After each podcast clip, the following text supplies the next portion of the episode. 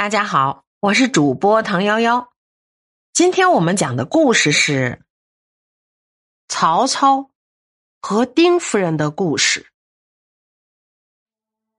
说起曹操的儿女情长，有颇多的故事，其中与原配丁夫人的故事最能反映曹操的性格。曹操原配丁夫人不育，以早亡的刘夫人所出曹昂为子。曹昂死于遇水之难，丁夫人深怨曹操，终日啼哭，控诉丈夫的错误。曹操感到厌烦，将她送回娘家，希望悲痛淡忘之后再接她回来。此后，曹操数次派人去接，都被丁夫人拒之门外。于是，曹操亲自前往丁家接夫人回家。但丁夫人只是独自一人之步。完全不理会曹操。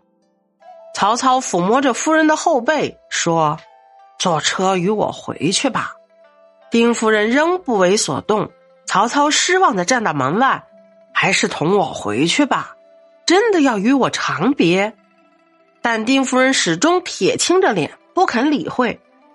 曹操只好独自离开了丁家。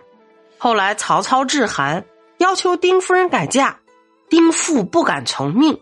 丁夫人最终在娘家亡故，曹操十分悲痛愧疚，他的临终遗言也有关于此。他对曹丕说：“死而有灵，子修询问，为父其母安在？为父将何辞以答？”不仅仅是丁夫人，曹操临终前吩咐让所有的妻妾都另行改嫁。故我万年之后，汝曹皆当出嫁。一代枭雄的魏王曹操，遗言中没有军国大事，却尽是家长里短、儿女情长。但曹操临终不言军国事，也有其他原因。这恰是体现了他的高明之处，因为后事早已安排妥当。曹操死后不久，他的儿子也是他的唯一继承者曹丕。